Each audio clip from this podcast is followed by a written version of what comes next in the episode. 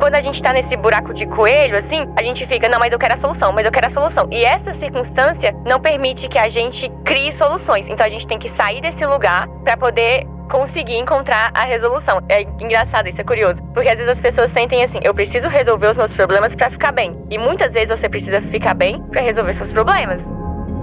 Se você teve um dia hiper puxado no trabalho, você chegar em casa e se cobrar, se focar em ler um livro, pode ser uma falta de autocompaixão, porque talvez o que você precise seja fazer uma atividade que você faça no piloto automático. Tipo, tomar um banho quente, dar uma deitada. Será que a gente está se cobrando mais do que nosso corpo realmente dá conta?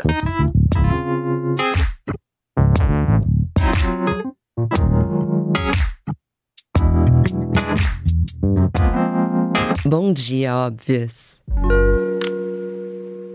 Mercúrio retrógrado recém acabou, a primavera tá quase aí e hoje é um ótimo dia para cuidar de você. Mas deixa a gente te contar um segredo. O ato de cuidar de si mesma merece ser permanente na nossa vida. Imagina então poder se cuidar com um produtinho que também protege e repara suas axilas. Tudo em um passo só. É claro que eu tô falando do desodorante Dove, aquele da tampinha azul, sabe? Você sente a diferença desde o primeiro uso esse é um segredinho que vale a pena compartilhar, né? Bom dia, Clara ou Maria Clara? O que, que, você prefere? Pode ser Clara. Eu acho que Maria Clara fica um pouco duro, né? é, então eu vou te chamar de Clara. Bom dia, Clara. Como que você tá hoje? Bom dia. Ai, tô ótima. Eu tô empolgada pra nossa conversa. Eu tô em São Paulo, né? Que é uma cidade diferente, então tô energizada. São Paulo te recebeu bem? Recebe bem, sim. Uh, eu acho que São Paulo, para quem não é daqui, é bem difícil de compreender. Assim, as distâncias são muito diferentes, os tempos são diferentes e o ritmo é, é diferente. É legal experimentar isso e se sentir um pouco perdido. Da onde você é? Eu sou de Minas Gerais. Minha cidade é no norte de Minas, se chama Montes Claros. Ai, que demais. Uhum. É, é bom se perder, depois se encontra em São Paulo, a gente vai se achando. Sim. Bom, não só Clara, mas doutora Clara, você é uma psiquiatra. Clara é uma baita comunicadora. Quando que você percebeu que dentro da sua área você também poderia comunicar e fazer esses conteúdos tão inteligentes, ao mesmo tempo tão sucintos a ponto de serem democráticos? Inteligentes e sucintos, né? Que eh, você também foi bem sucinta em, em descrever o meu conteúdo. Achei, achei pertinente, achei interessante. Porque eu tô sempre tentando encontrar jeitos de falar, de explicar para as pessoas o que, que eu faço. Porque assim, toda vez que eu tento explicar, fica parecendo que é uma coisa super complexa, mas na verdade é uma coisa simples, né? A Sim. ideia é simplificar. Eu acho que eu comecei a ter essa ideia foi na pandemia, acho que junto com muita gente. Minha trajetória é a seguinte: na época da pandemia, já tinha, as pessoas já tinham presença no Instagram, médicos, profissionais autônomos, já tinha essa presença para poder divulgar seu trabalho e tudo e tal. E aí, eu tava na residência de psiquiatria, eu tava me formando como psiquiatra, eu morava em Belo Horizonte. E assim, eu, eu entrei na faculdade com 17 anos. Aí eu fui, uh, fiz a faculdade de medicina, eu tive um ano de intercâmbio, na época que tinha o programa Ciência Sem Fronteiras, morei um ano na, na Holanda, e aí voltei, terminei a faculdade e entrei na residência.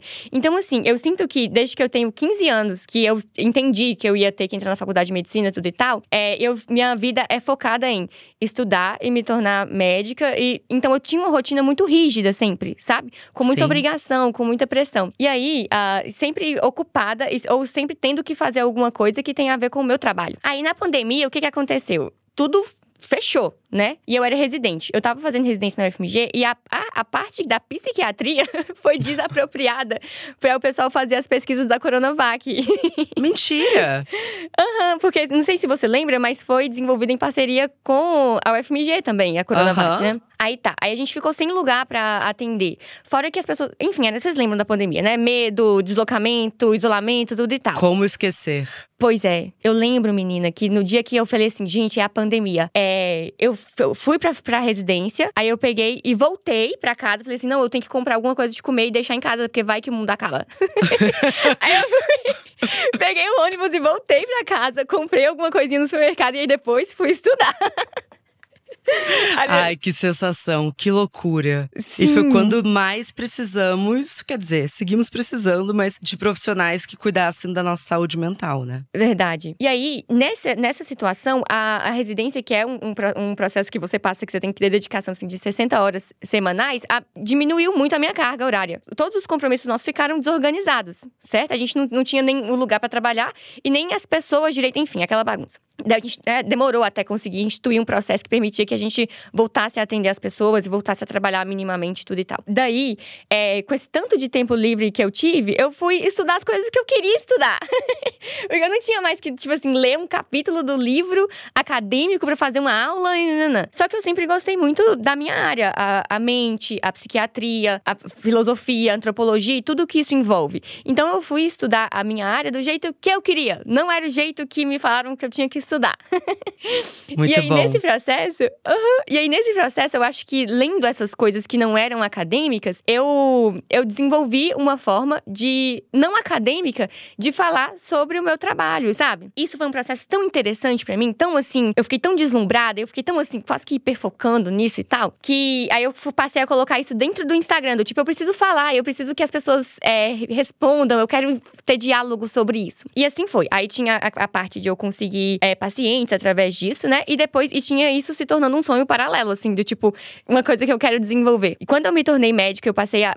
Me tornei psiquiatra e passei a atender as pessoas fora da residência, que elas têm um perfil mais de vida real, assim, que na residência as pessoas são muito graves, os pacientes são muito graves. É, eu me dei conta do quanto que as pessoas precisam entender minimamente como é que a própria mente funciona para elas terem a possibilidade de se ajudar. Pra elas não virem até mim buscando que eu resolvesse os problemas delas, que elas conseguissem, primeiro, me explicar o que, que elas estão, o que, que tá acontecendo com elas. E para mim nunca é assim. Ah, tô triste, tô com falta de atenção. Eu, quando, com quem, por quê, desde quando, pra quê. Então, assim, nesse processo de perguntar, a pessoa também vai processando e me contando. E aí, através dessa experiência, eu também vejo como é que as pessoas vão, vão falando de si, sabe? Claro. Me apropriando de termos. E quando você fala isso, na verdade, você está dando as ferramentas para que as pessoas passem a se fazer essas perguntas nas situações e encontrar por elas mesmas as próprias respostas. Exato. Que é muito diferente de um estigma que os psiquiatras têm, aliás, que durou muito tempo, né? Até os anos 90, a ideia de se consultar com um psiquiatra, a gente tinha medo de que achasse que a gente estava ficando louco. Uhum. E hoje a gente sabe que o psiquiatra é um apoio e muitas vezes o psiquiatra psiquiatra vai trabalhar em conjunto com o psicanalista. Uhum. E é muito importante quebrar esse preconceito e entender como que é esse atendimento. Não é só uma prescrição de remédio, né, Clara? Sim, exato. É, eu sinto assim que o psiquiatra tem um conhecimento. Aliás, os médicos, a gente tem muito conhecimento sobre saúde também, não só sobre doença. E toda vez que eu me vejo diante de uma pessoa adoecida, eu me dou conta de que a gente perdeu muitas oportunidades de, aquela, de prevenir isso. E não só de que a pessoa não estivesse doente, mas que ela estivesse tendo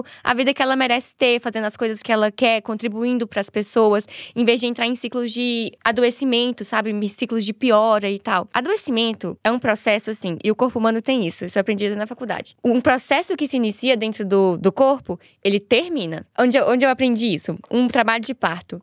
Não existe você interromper um trabalho de parto. Um parto que começa, ele termina. Um processo Sim. de sepse. Uma pessoa que começou a, a ter uma infecção generalizada, aquilo tem, tem mecanismos de se aumentar, de continuar. Dentro do corpo, essa, a, o, o, nosso corpo ele tem esse tipo de processo. E a gente fica desconectado disso e, te, e quer tratar o nosso corpo como se tivessem botões. Agora eu quero estar feliz. Agora eu quero estar triste. Agora eu quero estar energizada. Agora eu quero estar descansando. Entende? Em vez Entendo. de a gente aprender a processar os nossos processos, porque é isso que a mente ajuda, né?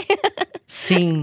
Muito bom você falar isso, Uhum. porque já entrando um pouco no tema do episódio, queria que você explicasse para as ouvintes quais são os nossos dois tipos de consciência e Uhum. como que eles se conectam a esses processos de sentimentos. Então, essa questão dos dois tipos de consciência, primeiro eu quero fazer um disclaimer, um alerta. Quando a gente fala disso, pessoal, a gente não tá falando de estruturas cerebrais, não. A gente tá falando de formas de falar sobre a pessoa. E você tendo mais formas de falar sobre você, você consegue fazer mais com o que você é. Então, esses instrumentos não é para você buscar isso assim cravado em pedra. É para você entender que a sua mente, ela não é feita de só de cérebro, né? A mente não é a massa gelatinosa. É o cérebro dentro desse corpo e dentro do mundo. Então, tudo que a mente produz em termos de linguagem e de articulação da realidade também é mente. Então, eu quero dizer que dois tipos de consciência não são estruturas cerebrais, são formas de falar e continua sendo parte da mente, porque a mente é isso mesmo. Então, vamos aos dois tipos de consciência. O primeiro tipo de consciência é como se fosse uma consciência mais operacional, assim, mais do dia a dia. A gente aborda a vida com essa perspectiva, assim, o que que eu quero e como é que eu vou conseguir aquilo que eu quero. Então, é como se fosse um modo de consciência bem, uh, é bem operacional, é, envolve bastante algumas, umas, envolve a nossa memória de trabalho, envolve a nossa função executiva, que é a nossa capacidade de ter uma intenção, priorizar, se planejar e fazer alguma coisa. E esse tipo de consciência é super útil e a gente precisa dela, assim, do tipo, pra estar tá aqui hoje. Isso, agora eu estou usando a minha primeira consciência. Estou trabalhando, escrevi um roteiro, estou aqui te entrevistando. Essa Isso. é minha consciência que vai executar tudo que eu faço no meu dia a dia. Sim, sim. E aí, essa, só que essa consciência, ela tem limitações, porque essa consciência, ela trabalha com controle. É você controlar a realidade. Então, assim, a gente tá aqui porque a gente quer, porque a gente fez para acontecer. Então, assim, a gente controlou algo no, no destino, na, na realidade, para que ela fosse como a gente desejasse, certo? E ótimo, porque que bom que estamos aqui e tudo e tal. Só que essa consciência tem seus limites e é importante que a gente saiba oscilar. Porque eu sinto, assim, que na nossa criação, na nossa cultura, a gente aprende a dominar esse tipo de consciência. Como se fosse, assim, um bom adulto é o que tem a boa primeira consciência. É o que quer, faz e acontece, sabe? Sabe? Ótimo. E quando não dá? e quando não é possível, certo? Quando não é possível, significa que você chegou num ponto em que a quantidade de conhecimento que você acumulou até agora não é suficiente. Ou seja, você precisa aprender mais. E é isso que a segunda consciência propõe. O que, que a vida tá me mostrando agora, sabe? O que, que eu tô disposta a explorar mais nesse momento? Entende? Entendo. E aí a gente, a gente entra no modo de consciência que ele é um pouco menos ativo, ele é um mais passivo, mas ele permite que você preste atenção em coisas que você não viu antes e que você receba mais mais informações e que você articule elas de forma diferente. Então é nesse momento em que a gente faz o estoque, né? A gente acumula as ferramentas para que a primeira consciência trabalhe bem. Então a gente precisa saber assim, ó, a primeira falhou, vamos para a segunda. Pode dar um exemplo de como essa segunda consciência funciona? Sim, vou dar um exemplo tem um prático. exemplo que vem à minha mente, bem prático. É o seguinte: uma pessoa que está diante de uma escolha difícil na vida dela. Ela fez tudo o que tinha que ser feito, estudou, trabalhou, casou, cuida da casa, tá tudo certinho. Porém, ela percebe que nessa vida que ela construiu para ela mesma, com muito esforço, existem necessidades, existem desejos e existem limites que não estão sendo contemplados. Nessa vida certinha, ela está ultrapassando os próprios limites, ela não atende às próprias necessidades e ela não consegue se conectar com os próprios desejos. Isso significa uma quantidade enorme de estresse, de frustração, que gera uma certa confusão mental, assim. Mas se eu fiz tudo, se eu, eu, eu olhei para o meu destino e falei assim, é isso que eu quero, é assim que eu vou conseguir. E eu fiz isso. Por que, que eu não tô bem? Muito Sabe? bom. Sim. Por que, que, eu não tô bem? E aí você começa a usar a, a, primeira consciência de novo, do tipo, não, então não é isso que eu quero, eu quero outra coisa. Eu vou. Mas será que é isso que eu quero mesmo? Aí eu começo. Como é que eu vou conseguir o que eu quero? Que preço que eu tenho que pagar para conseguir o que eu quero? E se eu perder claro. tudo o que eu conquistei?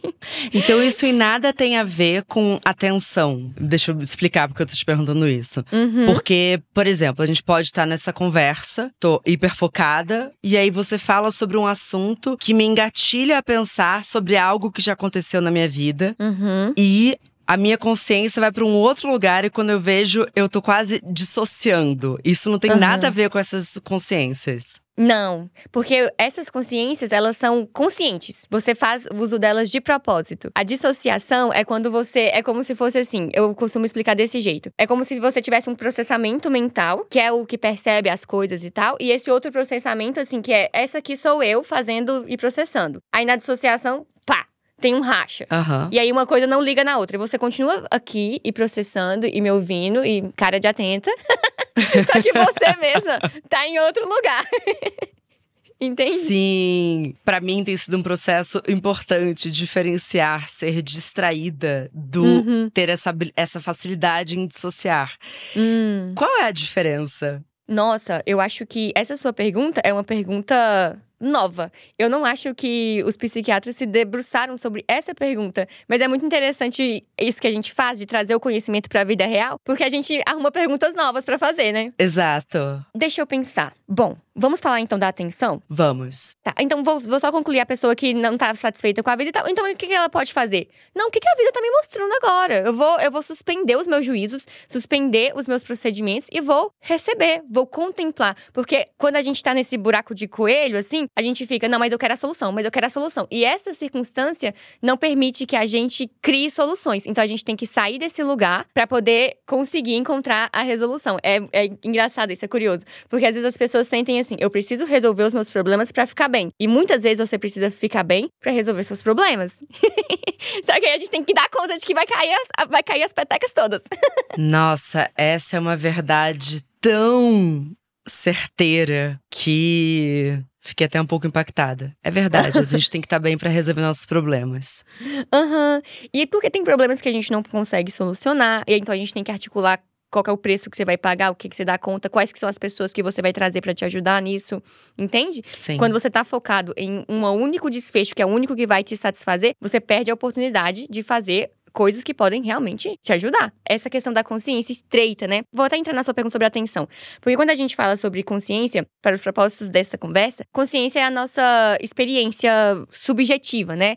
São os nossos conceitos, os nossos sentidos, os, os estímulos dos nossos sentidos sendo articulados em um sentido para que a gente opere no dia a dia, certo? E aí, a consciência ela pode ter vários formatos e tá operando de vários em vários tons diferentes, em várias frequências diferentes, vou usar esse termo. Isso significa que você pode, por exemplo, estar super tenaz. E aí a atenção tenaz, né? É aquela atenção que foca, é um ponto só do, do mundo, né? A sua consciência está focada em um ponto do mundo. Mas existem outros tipos de formas de estar consciente. Por exemplo, você pode estar só vigilante, assim, eu tô aqui, tô vendo, se cair uma, se um passarinho voar ali eu vou perceber, mas não é como se eu estivesse assim esperando o passarinho voar na minha frente, sabe? Sim. Então, a consciência ela pode ter esses vários níveis assim de, de zoom, de aproximação ou de afastamento, esses vários níveis de intensidade é, da sua energia direcionada para um ponto, entende?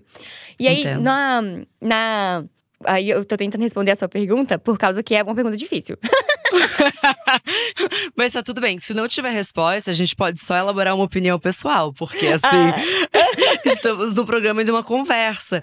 É porque a ideia de que você pode dissociar em um certo momento, uhum. também me parece que é uma habilidade de poder relaxar. Uhum. Porque, por exemplo, quando eu tô entrevistando, quando eu estou trabalhando, eu sempre digo que eu entro num modo de hiperfoco.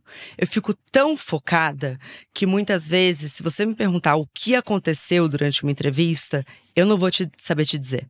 Porque uhum. eu tava tão focada que é como se eu entrasse num espaço reservado dentro do meu cérebro e que eu saísse. Entendi. Então, e muitas vezes eu fico tão cansada, mas uhum. tão cansada depois de uma gravação, especialmente depois dessas gravações em vídeo, uhum. que é como se eu tivesse desgastado meu cérebro. Uhum. Ao mesmo tempo, quando eu tô em um ambiente relaxada e com a habilidade de dissociar, uhum. eu sinto que eu descansei meu cérebro. Não estar tão concentrada, para mim, é um certo descanso. Ah, sim. Faz sentido? É claro, faz todo sentido. Agora eu vou conseguir te responder. É o seguinte: a gente consegue até pensar nesses tipos de atenção em uma em um gráfico bidimensional. Vamos pensar assim. Dependendo do seu engajamento naquela atividade, ou seja, eu estou.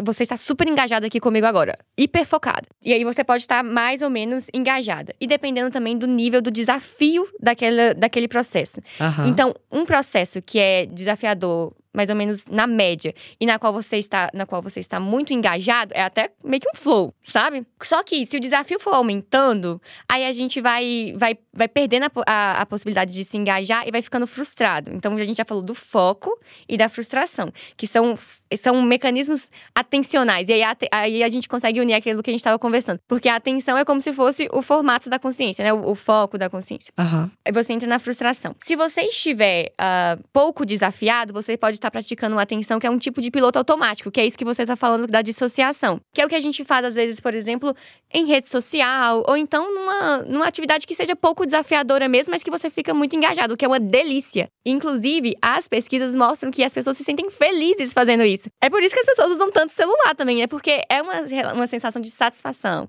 e de relaxamento. Ah. E o último é o ah. tédio, que é tipo assim, eu tenho, é, eu tenho recursos atencionais disponíveis, eu gostaria de estar prestando atenção em algo, mas nada tá capturando meu engajamento. Uh, então são esses quatro, né? O foco, a frustração, o piloto automático e o, o tédio. Será que é por isso que as melhores ideias vêm no banho? Sim! Ai, eu, eu, tenho, eu tenho muito a acrescentar sobre essa sua dúvida. É o seguinte: a, o piloto automático descansa. O foco cansa. O foco, a característica dele é ser cansativo, é você tá fazendo uso de muitos recursos. Inclusive, no final do dia em que você focou muito, você tem acúmulo de uma substância que se chama glutamato, que é um neurotransmissor excitatório do cérebro, e ele é tóxico quando ele, tá, quando ele fica em grande quantidade. Ou seja, você vai funcionar pior no final do dia. E se você funciona pior no final do dia, existe uma chance maior de você abrir a geladeira e comer um sorvete. Você, existe uma chance maior de você pedir um iFood, porque você já não tem mais força para segurar a onda, entendeu? Você já gastou tudo. Olha, que sensacional. Por isso, quando a gente tá exausta, não é exagero quando a gente fala, não, não vou chegar em casa e cozinhar, vai ser impossível. É o nosso glutamato. Sim. Então agora a gente não fala mais que tá exausta, a gente fala que faltou glutamato e a gente vai pedir um Sobrou iFood. glutamato. Sobrou glutamato, olha, eu já errando na prova. É, mas o importante é comunicar. É muito engraçado usar esses termos, né? Eu falo assim, nossa, sobrou glutamato, ou então meu hipocampo tá atordoado porque eu não tô conseguindo prestar atenção em mais nada. É, enfim, e é legal justamente isso, né? As pessoas saberem usar esses termos que podem ser técnicos ou só divertidos para poder falar de si. Então, falando sobre rotina, se você teve um dia hiper puxado no trabalho, você chegar em casa e se cobrar, se focar em ler um livro, pode ser uma falta de autocompaixão, porque talvez o que você precise seja fazer uma atividade que você faça no piloto automático. Tipo, tomar um banho quente, dar uma deitada. Será que a gente está se cobrando mais do que o nosso corpo realmente dá conta? Marcela, Gente, apenas é, escutem isso aqui e levem para a vida de vocês. Por quê? Vamos, vamos ser realistas. Quando você chega em casa depois de um dia cansado e você se propõe a ler, você não tem recursos para fazer uma, uma atenção focada naquele momento. Essa atenção focada, ela vai se tornar frustração. Você vai associar ao seu, ao seu desejo de ler a experiência de frustração. Você vai se distanciar ainda mais do seu objetivo. Então, assim, a falta de compaixão, ela é também uma falta de responsabilidade sem sempre, sabe? Eu não sei se eu acabo usando esses termos porque eu sou uma pessoa meio exigente, mas só que assim, o que, o que você pode fazer por você mesmo é descansar, é tomar esse banho e veja como é que você vai se sentir depois. Se você estiver disponível para isso, leia um pouquinho. E assim, e, e faça isso por compaixão, por prazer, entende? Não se proponha a fazer coisas impossíveis, porque assim, a mente ela dá muita flexibilidade pra gente, mas não é tanto assim, entendeu? eu achei bom isso que você trouxe. Então, quando a gente fala sobre autocompaixão, a gente também precisa falar sobre autorresponsabilidade? Perfeito, porque a autocompaixão sem autorresponsabilidade é, pode ser uma forma de condescendência, uma forma de, de, de autoindulgência, uma forma de escapismo, entende? Então, sempre que, que você vai praticar autocompaixão, perceba se você também está se responsabilizando por isso. Do tipo, eu sou a única pessoa que pode fazer algo por mim mesma. Não dessa forma triste assim, é porque você que está no seu corpo, você que controla seus movimentos e tal. Você pode articular as pessoas ao seu redor para elas te ajudarem, mas é você que vai articular. Sim. Você compreendendo a sua necessidade naquele naquele momento que é a minha necessidade é de descanso, cabe a você atender a sua necessidade. Isso é o papel do adulto saudável que eu falo tanto, né? Reconhecer a sua necessidade, saber que é você que vai atender, saber que não é a qualquer hora, nem em qualquer momento, nem com qualquer pessoa, nem em qualquer lugar. Considerar as outras pessoas e considerar os contextos. E isso é uma dose muito grande de autorresponsabilidade que permite que a gente consiga suprir as próprias necessidades. E eu quero que vocês que estão me ouvindo parem para pensar. Quem é você quando você tá com a sua necessidade suprida? Como é que você se sente? Como é que você se comporta, com o que, que você sonha, o que, que você deseja. Quem é você quando você tá com, as, com a necessidade pendente? Você fica ranzinza, você fica irritado, você só pensa coisa negativa. Total. É. Então o ponto é supra a sua necessidade. Eu cada um vai ter a sua questão, né? Tem gente que vira um monstro com fome. Por exemplo, eu tenho uma questão com cansaço que a minha mãe brinca que é desde que eu era nenê. Então, assim, eu sempre fui um, um nenê que dormiu cedo, sempre dormi muito, eu sempre tive a necessidade do sono. E eu percebo que a privação do sono, para mim, faz muito mal. E o cansaço, ele bate em mim de uma maneira matadora. Eu, eu suporto, por exemplo, não comer. Ah, vamos dar uma enrolada. Sabe assim? Eu não sei, porque para mim, na minha profissão é comum, por exemplo, uhum. ah, atrasou o almoço, só vai comer mais tarde. Mas cansaço é uma coisa que me bate muito. Uhum. E eu comecei a observar que eu não penso nada de útil ou generoso sobre mim depois das nove da noite. Só vem pensamentos terríveis depois das nove da noite, assim. Eu não posso confiar. Então, quando eu começo a dar uma emburacada, eu falo: não, não, não, não tá tarde. Uhum. Deixa eu pensar sobre isso numa hora mais descansada. Que é um Perfeito. pouco do que você fala sobre se prestar atenção, né? Uhum. E aí tem um vídeo seu muito bom que é sobre acreditar ou desconfiar do que a gente sente. Uhum. Você pode elaborar um pouco sobre isso? Então, nossa, deixa eu respirar aqui pra eu, pra eu construir esse raciocínio. É o seguinte, quando a gente fala sobre, sobre educação emocional, uma das primeiras coisas que aparece é todas as emoções são válidas. E todas as emoções são válidas. Tô com raiva, tô triste, tô chateado, tô frustrado. Tudo isso é válido. Não quer dizer, não existe uma forma certa ou errada de se sentir certo? Sim. E aí a gente parte desse pressuposto de que tô sentindo alguma coisa, não vou falar para mim mesma que eu não deveria estar sentindo o que eu tô sentindo, porque isso, ai, vamos falar assim, verdade? Isso é uma pergunta muito, muito boba de se tratar. Não faça Nossa, isso. mas é tão comum. Passei por isso recentemente. Comecei a ficar chateada com uma questãozinha aí, e aí eu pensava, não era pra eu estar chateada. Isso não é nada. Para. Que coisa inútil. E aí eu comecei a perceber, nossa, eu tô sofrendo duas vezes, né? Porque eu tô sofrendo pela coisa e estou sofrendo por estar sofrendo pela coisa. Não Isso. vou abrir a coisa porque é muito íntimo. Daqui a pouco solta aí nos stories. Não, é vergonhoso, é vergonhoso. É. Ai, que é outra não, questão, né? Ter é. vergonha dos sentimentos. Uhum. Mas nesse caso eu acho justo, porque uh, o nosso sentimento ele é um contexto muito pessoal. Então, assim, para a pessoa conseguir te compreender e te tratar com, com justiça e com compaixão, talvez ela precise de muito esforço. E talvez ela não esteja disposta a fazer esse esforço. Então, tudo bem uh, se preservar, sabe? Adorei. É, não é? Claro, porque ficam uns conselhos baratos de fale o que você sente. Se a outra pessoa, se for recíproco, a pessoa vai entender.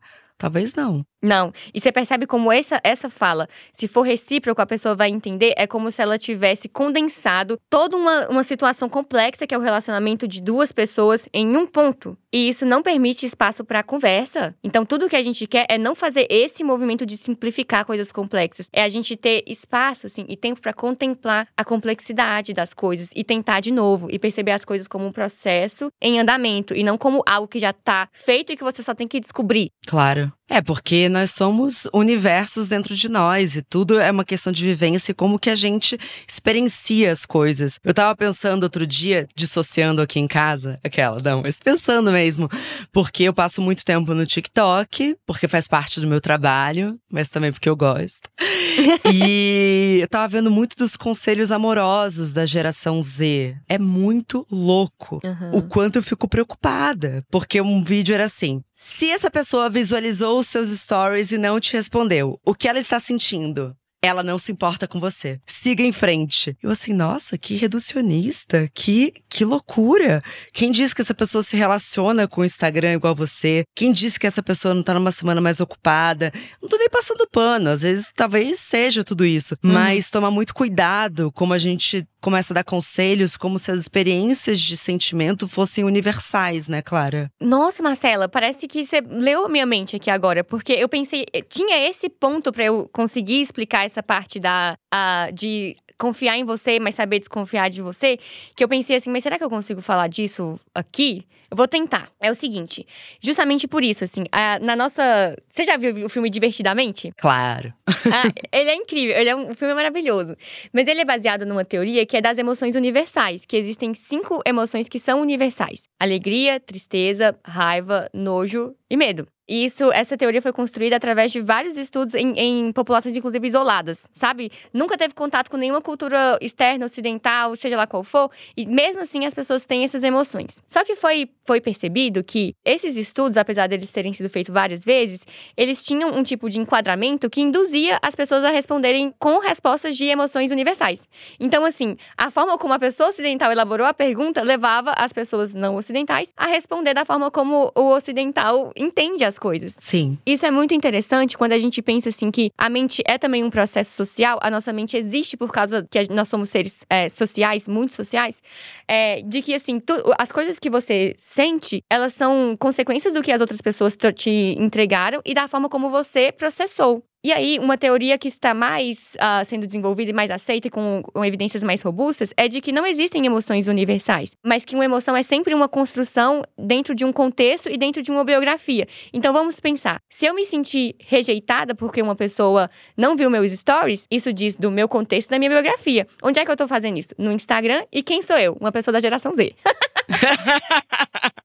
não é um dado da realidade que porque você se sentiu desprezada, a outra pessoa te desprezou, entendeu? Entendi. Foi a forma como você construiu essa experiência. Não, isso é sensacional. Só que ao mesmo tempo, e aí saindo do visualizou meus stories, mas, por exemplo, em relações familiares, quando a sua mãe não demonstra afeto da maneira como você gostaria que ela demonstrasse.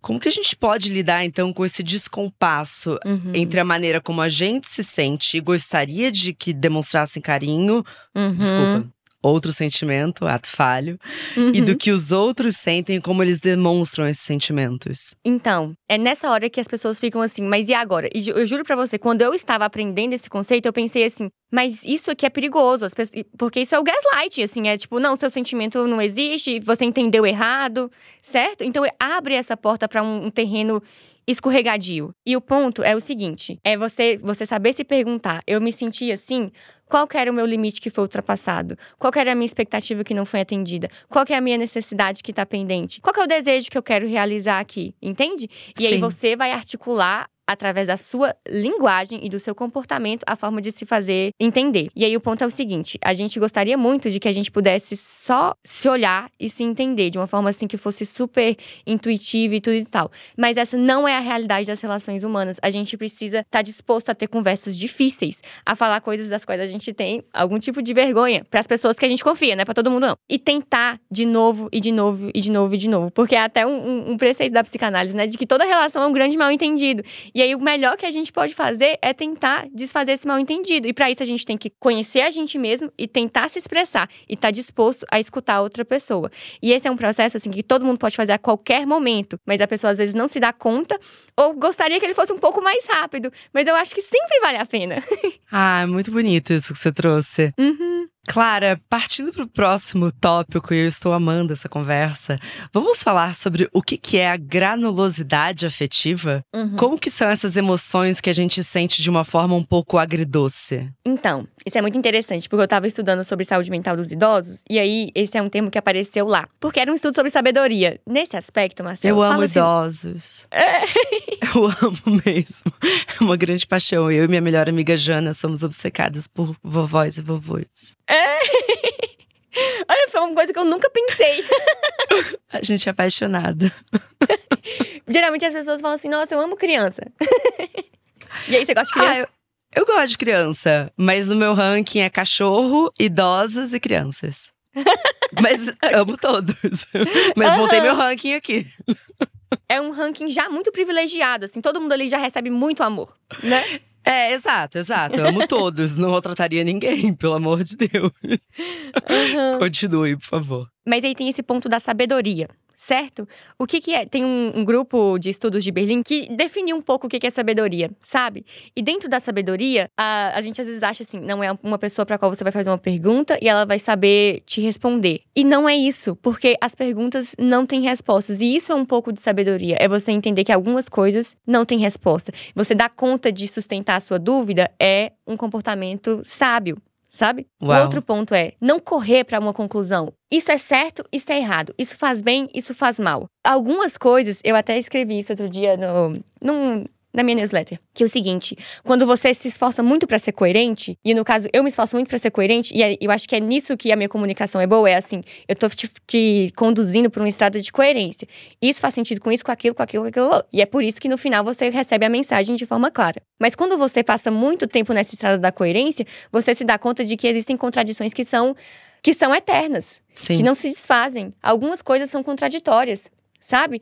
E aí sustentar essa contradição também é um comportamento de sabedoria, do tipo, é isso que eu quero, mas eu não posso, é isso que eu quero, mas me faz um pouco mal, é isso que eu quero, mas tem um preço, entende? Granulosidade afetiva é justamente você conseguir articular tudo isso através da sua experiência emocional também, do tipo, ah, eu tô, eu tô feliz com isso, mas eu também tô cansada. Igual você falou, adoro o meu trabalho, só que às vezes ele me cansa muito. OK. Isso é um princípio de granulosidade afetiva conseguir entender que existem dados contraditórios, isso não torna a sua experiência menos válida, menos real, menos útil. Então, uma pessoa, por exemplo, que está num processo de luto, só que aí ela tem um dia bom e ela começa a sentir culpa por ter uhum. se sentido alegre naquele dia. É natural, ela não deveria sentir culpa, ela, porque a culpa é, é maltrato, né, com nós mesmos.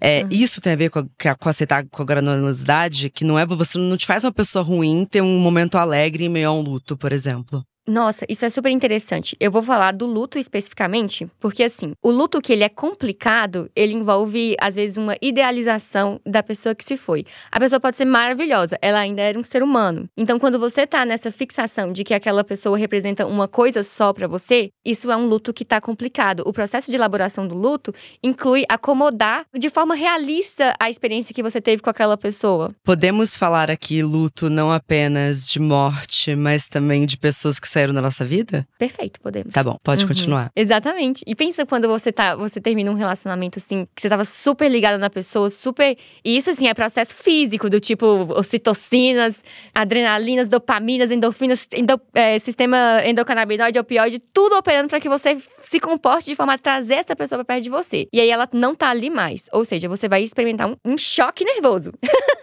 Uau!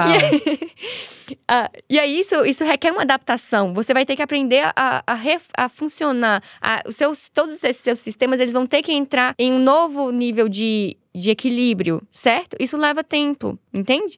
E esse processamento significa assim: você não vai voltar a ser o que você era, mas você vai ter essas pontinhas soltas que você tem que fazer novas trancinhas nelas, sabe? Muito bom. Adorei. Nessa parte do luto, e você tem um dia bom, é importante a gente lembrar de uma coisa. Existem emoções, né? Que é aquela experiência momentânea, afetiva momentânea. Tô aqui, tô alegre, tô energizada. Tô, tô em outro canto, tô, recebi uma notícia triste, fiquei triste. Isso é uma emoção. Isso não significa que, isso, que você passa a maior parte do tempo experimentando uma emoção. Emoções vêm e vão, elas são processos que vêm e vão, como a gente falou no começo. Então, assim, é totalmente possível e humano que você experimente um sentimento de luto, no sentido de que você está processando a ausência dessa pessoa, você está reequilibrando o seu modo de funcionamento sem essa pessoa, e que alguma coisa te traga alegria, porque não é uma, uma coisa não depende da outra. Uma pessoa de luto não tem não, não se parece com alguém que é triste o tempo inteiro. As pessoas podem rir por vários motivos, inclusive no enterro, sabe? Isso é uma, questão importante também, porque isso depende da nossa expectativa. Na nossa sociedade, a gente fala, o luto é vivido com tristeza. E aí, como a gente falou, né? Aí a pessoa não tá triste, ela fala assim: tem alguma coisa errada comigo? Não, é você que tá construindo as suas emoções a cada momento. Entende? Não tem claro. nada de errado com você. Por que, que você tá feliz agora? A gente quer saber, sabe? Não é que falar assim, não, fique triste na hora de ficar triste, fique alegre na hora de ficar alegre. Claro, sensacional. Mas então, grande parte da nossa frustração vem também de uma cobrança de que deveríamos estar sentindo os sentimentos e emoções certas, corretos, adequados? Sim, que isso volta naquilo que você me perguntou sobre confiar nas emoções. Uma vez eu tava dando uma entrevista e a menina me perguntou assim, a entrevistadora, qual que você acha que é a dor maior de uma pessoa ansiosa e deprimida? E eu parei para pensar um pouquinho, eu pensei assim, eu acho que a maior dor é a pessoa não conseguir confiar no que ela sente. Porque você tá preocupado e você se vê nessa situação, mas será que a minha preocupação é justa? Mas será que a minha tensão é justa? Será que a minha tristeza, eu deveria estar me sentindo triste? Porque as, as nossas emoções, elas são esse... Tudo que a gente faz é por causa das emoções. Se uma coisa não provocou emoção em você, você não faz. Ela nem existe para você. Então, o que, que é importante que a gente compreenda? Tudo o que a gente faz é porque algo causou uma emoção em você. Algo te afetou. Essa essa água me afeta de alguma forma, o que me faz colocar ela, levar ela à boca para tomar água, entende? Dito isso, quando uma pessoa está adoecida mentalmente, ou então quando ela tem uma história de vida complicada que leva a adoecimento mental, né? Isso tem nome, chama trauma complexo, trauma de infância e tal. Ela tem uma dificuldade de se relacionar com as emoções e de experimentá-las, entender o significado delas e agir em função delas. Então, uma pessoa que está deprimida, ela tem uma experiência, acontece alguma coisa e ela pensa assim: mas como é que eu deveria estar me sentindo em relação a isso? Eu estou me sentindo de uma forma errada. Isso deixa a pessoa perdida, com a sensação sensação de estar perdida. E justamente estando perdida, ela não consegue se articular para mudar a, o que está acontecendo. É por isso que é preciso um tratamento, às vezes, né, até medicamentoso, uma psicoterapia e também esse processo de se observar e se entender para você saber, uh, ah, para você estar aberto a entender a forma como você se, você se sente e aprender a ser expert de você mesmo. Eu imagino que você não aprendeu de um dia para o outro, que depois de nove horas você só tinha pensamentos ruins sobre você. Foi observando várias vezes, experimentando várias vezes esse gostinho amargo, que você foi assim: ó, oh, é isso que tá acontecendo. Você percebeu Claro, como você é. maravilhoso.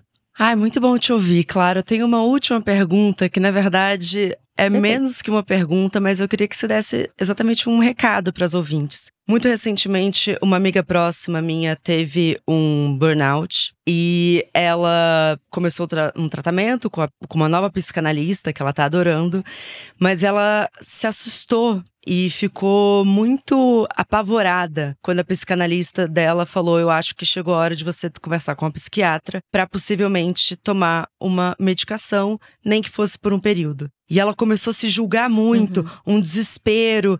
E tem um vídeo seu muito bom em que você fala sobre qual é a diferença entre um psiquiatra e um anestesista. E eu queria que você deixasse uma fala aqui sobre o, a importância, por que, que esses remédios existem, quando eles são necessários para as pessoas que estejam precisando pararem com uhum. esse auto-julgamento que, na verdade, uhum. não adiciona em nada e a medicina está aqui para isso também. Sim. Pra gente entender isso, é, eu vou falar de uma conversa que eu tive com uma amiga. Ela tava mencionando que o marido dela tava, tava não tava bem, tava deprimido e tudo e tal. Aí eu fui, né, me interessar, o que que ele tem, como é que ele tá se sentindo, o que que tá acontecendo. E ela falou assim, ah, eu já sei o que ele tem. É isso, isso, aquilo. Ela explicou qual que era o evento mesmo que tava causando esse estresse na vida dele, que faz todo sentido. E qual que é a questão?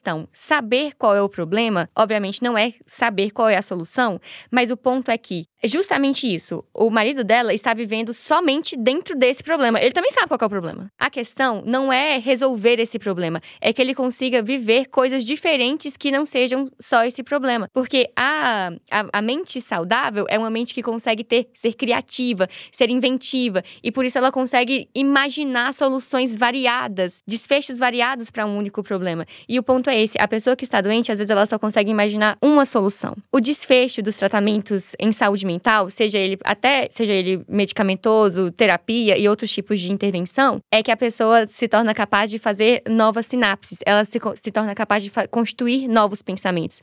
Então, o que o medicamento faz é dar é permitir, né, é dar esse adubinho para que a pessoa se torne sensível e flexível para pensar coisas diferentes, para ela ser mais ela mesma. Entende? E não só essa, esse aspecto da vida dela neste momento. Então, esse, o medicamento é super importante, né? E além de ser uma questão de, de alívio também, de diminuir um pouco a carga para que você consiga corresponder. O medicamento é sempre isso. É por isso que todo tratamento de saúde mental, ele envolve essa, essa parcela de conhecimento, porque transtornos mentais são crônicos, eles podem vir e voltar, e é preciso que você saiba como é que você está acontecendo, qual é a sua forma de, de adoecer, qual é a sua forma de se recuperar para que você lance mão dos seus recursos e melhore. E um desses recursos pode ser um medicamento, sim. Eu tomo o meu. É, Tomamos, Clara. eu tomo desde 2021 e eu tô num processo agora de desmame.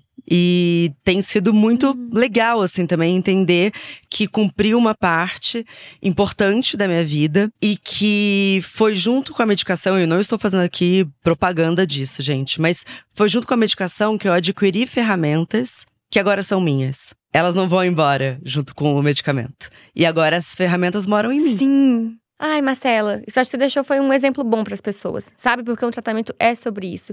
Tem as pessoas que recusam o medicamento e tem as pessoas que acham que o medicamento resolve tudo. E existe o meio do caminho que é: o medicamento te ajuda a construir as ferramentas e as ferramentas são suas. Perfeito. Clara, muito obrigada. Amei te conhecer. Foi lindo. Muito obrigada. Eu também amei. Também amei. Muito obrigada de verdade. Fiquei muito feliz. Tô aqui assim empolgada pela conversa até agora, viu? Que troca valiosa. Bom, volte sempre, óbvias. Agora é sua segunda casa. Tudo que precisar, estamos aqui. Tenho certeza que as ouvintes vão ter gostado muito desse episódio. Um beijo enorme para você.